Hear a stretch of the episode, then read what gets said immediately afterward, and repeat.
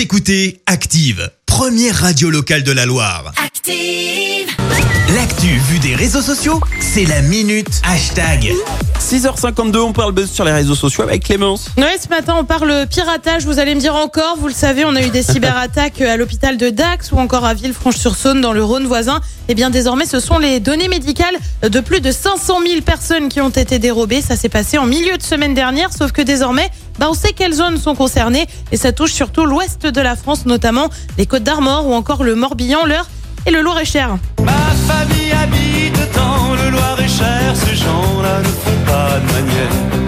Allez, vous aussi, vous l'avez eu en tête, vous pouvez me le dire maintenant. Bon, allez, on se ressaisit parce que c'est quand même assez sérieux cette histoire. Ouais. En tout, ce sont 28 laboratoires qui ont été concernés par cette attaque. Les données sont ensuite dédiées à la revente et la semaine dernière, bah, c'est simple, tu pouvais les trouver sur sept emplacements différents sur Internet. Bah ouais, rien que ça. Oh, Euh, tu retrouves par exemple l'adresse postale, le numéro de téléphone ou encore les emails, sans oublier le numéro de sécurité sociale, mais aussi le groupe sanguin, voire certains traitements médicaux, médicamenteux, pardon, euh, des informations sur des patients qui dateraient des cinq dernières années. Bah ouais, ça commence à faire pas mal d'infos. En attendant, une enquête a été ouverte. Elle est confiée à la section cybercriminalité du parquet de Paris. Et puis les personnes présentes dans le fichier doivent faire très attention aux mails qu'elles reçoivent. Elles sont également invitées à changer les mots de passe. Les laboratoires concernés ont écrit aux patients pour les prévenir. Ouais, et puis euh, ouais, ouais, ouais, bah, j'espère qu'il y aura un recours si jamais il se Eh, passe quelque 500 chose 000, pour eux. ça commence à faire un demi-million quand même, c'est c'est pas mal. Et puis le numéro de sécu, on peut faire pas mal de choses avec hein.